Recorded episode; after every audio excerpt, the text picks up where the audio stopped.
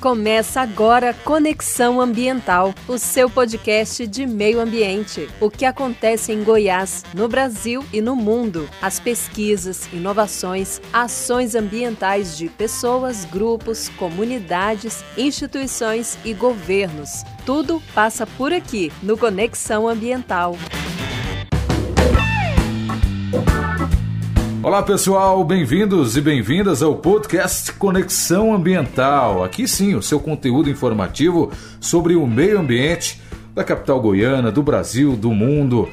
Comigo ele, Emerson Kran, trazendo também as informações tudo bom, Daniel de Paula? Chegamos mais uma vez aqui com o nosso podcast Conexão Ambiental, que você, nosso caro ouvinte, encontra aí em praticamente todas as plataformas de podcast. Pode procurar no, no Spotify, pode procurar no Google Podcast, pode procurar no Anchor, enfim, tá tudo lá. A gente está espalhando essa novidade aí de Goiânia, de Goiás para o mundo. Esse que você falou e nem eu sei. É, Anshore. Anshore é novo é. aí, Anshore. É. E, to, enfim, todas as terças e sextas-feiras, você internauta vai encontrar o nosso Conexão Ambiental lá, ou se você preferir, no site da Rádio UEG Educativa, rádio.eg.br. Vamos às notícias, meu caro Daniel. É isso aí, ó. A engenheira do Quênia cria tijolos de plástico reciclado e que são mais duros que concreto. Oh, que Olha boa. só, legal, hein? A determinação e o conhecimento de uma engenheira keniana estão ajudando a eliminar a poluição plástica e dar uma nova oportunidade para jovens, mulheres e catadores de recicláveis. Nazambi Mati, ou Nazambi Mate, né? A gente não sabe Isso. o dialeto lá Exato. do Quênia, são muitas tribos, cada uma com dialeto. Ela é engenheira de materiais e criou tijolos feitos de resíduos plásticos e areia, que são até sete vezes mais fortes que concreto. Ela também desenvolveu todo o maquinário usado na fabricação eh, dos tijolos e fundou a Genk Makers, né? Eu acho que é isso, Genk Makers. Makers, é é. startup que reaproveita resíduos plásticos que são poluidores. Que ideia boa, hein? Que ideia legal. Que Ótimo. iniciativa, né, Daniel? E até agora essa startup aí, essa empresa já empregou mais de 110 pessoas e atingiu a capacidade de produzir até 1.500 tijolos por dia. Desde que começou a funcionar em 2018, a empresa já reciclou mais de 20 toneladas de plástico. Nzambi Mate avisa que este é apenas o começo. A ideia da empreendedora é triplicar a produção e oferecer esta solução para outros países do continente africano. Olha só que legal. Com o seu trabalho, Nzambi recebeu o prêmio Jovem Campeã da Terra de 2020 para a África. Um prêmio aí é, dado pela ONU, né? O reconhecimento é feito pelo Programa Ambiental das Nações Unidas. Que legal, viu? Não sabe o que, que é melhor, cara? Ah, Que ela diga. criou até os equipamentos. Rapaz, o que eu achei o que eu achei mais interessante de tudo isso foi justamente isso. Ela criou os equipamentos, bicho. Foi lá e botou Porque fala coisa- assim, não, eu criei aqui um tijolo assim assado e tá. É, mas como é que faz? Ah, agora você cria a máquina aí, amigão, dá um Exa- jeito. Exatamente. Eu já fiz e, minha parte. e deu qualidade e deu qualidade no, no, no, no material, porque ah, o, o- esse tijolo de plástico e areia, né, é, é tão ou mais resistente quanto o concreto. Olha só. Utilizando materiais recicláveis. Eu vi uma vez um poste que era feito também de materiais recicláveis, plásticos.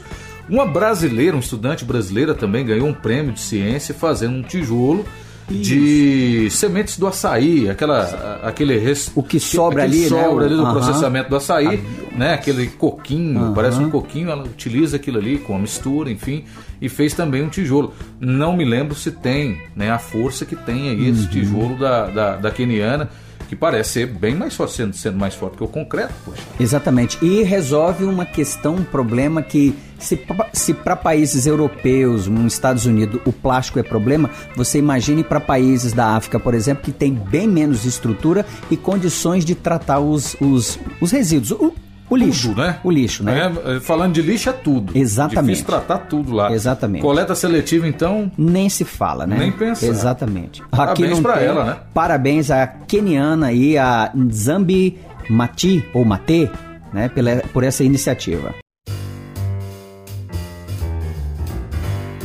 E a gente continua, né, falando de plástico. Dessa vez, a Índia vai trocar aí os seus copos plásticos por copos de barro. Olha só. Né? A, o governo da Índia anunciou que vai substituir os copos de café em 7 mil estações de trens do país.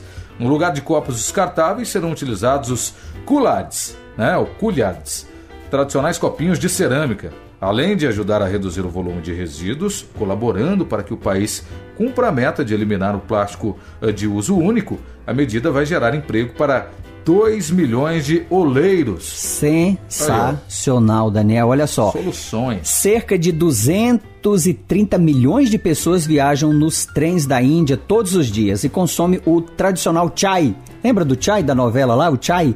Tomar o chai, que, que é o quê? Que é uma bebida tradicional, né? É uma mistura de chá, leite e especiarias em copos de plástico.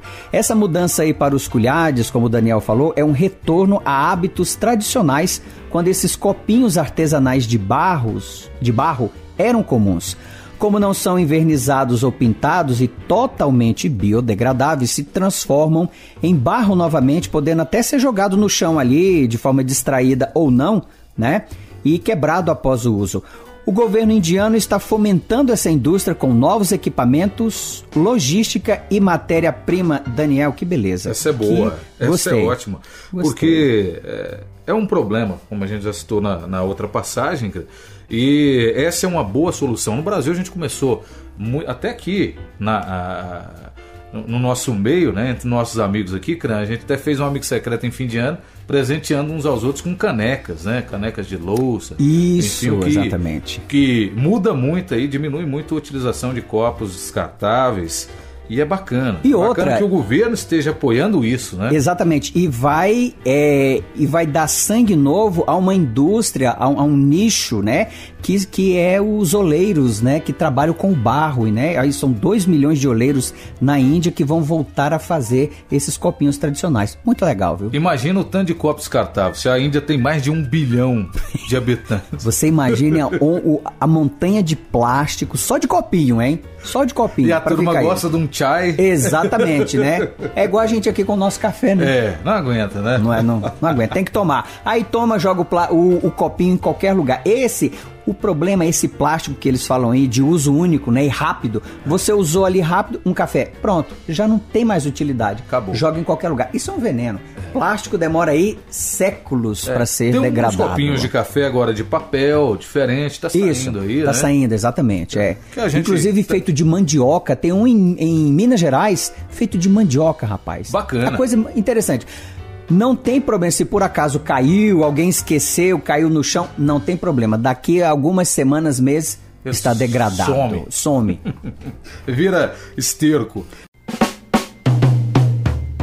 Vamos conversar sobre polêmica? É, sempre tem uma polêmica, né, cara? A obra do BRT pode ceifar mais de 106 árvores em Goiânia. É mais um embrólio na, na implantação desse BRT na Avenida Goiás, na nossa capital, né? Mais de 106 árvores serão cortadas para dar lugar a três estações e seis plataformas de embarque e desembarque. O canteiro central da avenida é patrimônio histórico e precisa de avaliação do IFAM para que as estações a serem construídas ali não desconfigurem o traçado original da capital, criado pelo urbanista Atílio Correia Lima, e nem maculem a paisa- a paisagem que é composta por prédios construídos nos primórdios da capital em estilo Art Deco. Isso, e esse BRT já deu problema aí demais, né? O CRAN já tem quase 10 anos. o É, pessoal é tá falando por isso aí. BRT. Olha só, o Daniel, o, o CAL, o CAL Goiás, né, que é o Conselho de Arquitetura e Urbanismo aqui de Goiás, acompanha as obras do BRT desde lá do início, antigamente, né, e está preocupado com a possibilidade de descaracterização do projeto aí de revitalização implementado na Avenida Goiás no início da década lá em 2003. O projeto do BRT já foi alterado várias vezes. Segundo a ex-conselheira do Cal Goiás, a Maria Esther, que é arquiteta e urbanista, é que sempre sai o verde, tira o verde para entrar o concreto. Segundo ela, Daniel, a impressão que fica é que a árvore atrapalha. E ela levanta aí mais uma polêmica aí. Olha só, o terminal Isidória, que ainda não está pronto, por exemplo, ela fala, não contempla uma única árvore. E tinha, tinha Tinha árvores ali árvore, né? Tinha um, um pouquinho de gramado, Tinha, né? Nas laterais, porque é o, é Isso. o Isidoro é redondo, né? Então, onde não tinha entrada de ônibus, né? As entradas dos ônibus, tinha um canteirinho, algumas árvores, principalmente vindo ali da, do setor Pedro Ludovico, né? Aquela, se não me engano, a Quinta Avenida, Isso. entrando no Isidoro. Naquela entradinha ali tinha muitas árvores. Isso, né? Todas foram ao chão. Vamos ouvir então a Maria Esther, que ela tem uma opinião própria sobre esta, mais este problema, mais esta polêmica aí do BRT aqui em Goiânia. Para que as árvores da, do canteiro central da Avenida Goiás não sejam retiradas, a gente precisa mudar a plataforma de lugar, porque ela, ela é retirada para dar lugar à plataforma de embarque né, dos passageiros do BRT. Uma forma de fazer isso é você deslocar a plataforma para cima da pista onde passa o ônibus.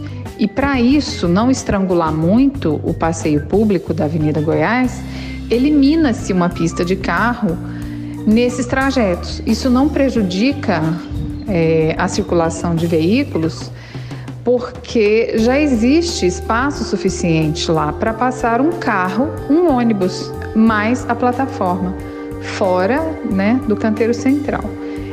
Se você observar, no canteiro central da Avenida Goiás existe já remansos de plataforma de embarque, né? Hoje elas estão lá, não da forma como vai ser construída, mas hoje elas estão lá. O obstáculo que se encontra quando a gente faz essa sugestão é com relação a custo. Ah, mas vai custar muito mais caro? Veja, se a gente tiver acesso a uma planilha de custos dessa obra, a gente pode fazer essa conta e entender o custo-benefício dessa situação. Né? Então, é possível você mudando o desenho do traçado viário da Avenida Goiás, retirando uma pista de carro, é, a gente pode estar salvando essas árvores de serem retiradas. Outra coisa que nós sugerimos, nós aqui do CAL, né, quando eu, eu estava conselheira, era que fosse realizado um concurso para desenvolver uma plataforma que conversasse com a arquitetura da Avenida Goiás, uma plataforma bucólica. Você pode ter uma plataforma é, embaixo de árvores. É, por que, que é necessário né, que essas árvores sejam extirpadas dessa forma? A gente não podia desenhar isso com árvores, é, e é a plataforma que passa na Avenida Goiás, que são só duas, não podia ter um desenho diferente, né? Então a gente sugeriu que fosse feito um concurso público de arquitetura para desenho desse equipamento tão importante para a cidade. Olha só, Daniel, é, a Maria Esther levanta aí algumas questões aí que eu acho que são pertinentes, que ela fala, por exemplo, se o Cal pudesse ter acompanhado de perto, né, essa aí, por exemplo, por que que todas as paradas, todas as estações têm que ser o mesmo modelo? Tendo Goiânia sendo construída, né, segundo uma, um, um, um, traçado, né, um estilo arquitetônico que é o conhecido Art Deco, por que que as as estações do centro que passam ali pela Goiás, por que, que elas não poderiam acompanhar esse estilo? Ficaria Você muito também, mais né? belo, muito mais bonito. E segundo aí, como a Maria Esther falou, não precisaria nem tirar a árvore. E eles estão querendo tirar 106. Olha só, no total aí já foram removidas 1949 exemplares em toda a extensão ali da Avenida Goiás, até ali a Goiás Norte, chegando ali perto do, do, do, do, do Atacadão. Do Atacadão. Eu passei lá. Quase duas mil árvores. Eu sempre passava por ali. Eu lembro quando arrancaram as árvores ali da Goiás. Foi uma polêmica. Uma polêmica. Emerson Cran. Ô Daniel, olha só. Segundo as normas da AMA, Agência Municipal de Meio Ambiente, para cada árvore arrancada, existe uma compensação ambiental que precisa ser cumprida. Para cada uma que tira, tem que devolver 15. Então, segundo os cálculos da AMA, será necessário o plantio de 34.148 mudas de árvores. Eita. Você sabe quantas que já foram replantadas? 6.139. Eu ia jogar mais baixo que isso. Você quer saber quando essas Quer saber quando essas quando essas 34 mil vão ser plantadas? Você falou aí que o BRT já tem história, né? Começou em 2015. E e já consumiu aí um, um recurso grande. Quanto mais a obra demora, mais Mas, caro fica. É, vai trocando empreiteira, troca isso, troca aquilo. E o material é. fica mais caro. Até por isso ninguém do... ouviu o CAL, como a nossa engenheira, nossa amiga Maristé falou, né? Que o Exato. CAL poderia ter sido ouvido nisso aí. Não foi ouvido. Exatamente. E a polêmica não vai parar por aí. Se tudo der certo, eu li uma matéria. Uh, foi no início do ano, ou final do ano passado, no, no Jornal Popular. Se tudo der certo, no final desse ano, dezembro, entrega tudo, se não houver nenhum problema. É, se, se acabar a pandemia, Exato. se não chover, Se coisinhas. não tiver mais um outro problema, enfim, né? Uma obra caríssima. Muito. No final eu quero fazer questão de saber quanto ficou o custo desta obra para os cofres públicos. Chegamos ao final do nosso podcast. Muito obrigado aí. Críticas e sugestões você pode falar conosco pelas redes sociais da Rádio UEG Educativo, ou então das redes do Conexão Ambiental, ou ainda pelo e-mail conexãoambiental@gmail.com. Um abraço, Daniel de Paula. Valeu, um abraço, Emerson Cran, um abraço a todos que nos acompanham e até a próxima. Até a próxima. Tchau, tchau.